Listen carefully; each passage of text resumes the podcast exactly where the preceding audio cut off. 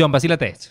Me creería si te digo que hay una venezolana que merece no una película, sino una serie en Netflix como con cinco temporadas. Lánzate. Mano, la vida de Teresa Carreño fue una locura. Su mamá era prima de la esposa de Bolívar. Su papá, Manuel Antonio Carreño, era sobrino de Simón Rodríguez. Y toda Latinoamérica lo conoce por su manual de buenos modales. Siempre que me sentaba mal en la mesa, mi mamá me sacaba ese manual para regañarme. Bueno, píllate esto. Desde chamita, Teresa comienza a tocar el piano. A los 5 años ya tocaba música clásica ultra compleja. A los 7 años se muda a Nueva York y a los 9 ya era una profesional. A los 10 años, el presidente Abraham Lincoln la invitó a la Casa Blanca para dar un concierto. Y la niña era tan rockstar que en medio del concierto paró todo porque sintió que el piano estaba desafinado y que no era posible que el piano de la Casa Blanca estuviera en esas condiciones. Tremenda crack Teresita, ¿vale? Bueno, luego se fue a tocar con la Filarmónica de Nueva York y después se fue a girar por todo el mundo. La pana tocó en Nueva York, en Los Ángeles, en Sydney, en París, en Londres.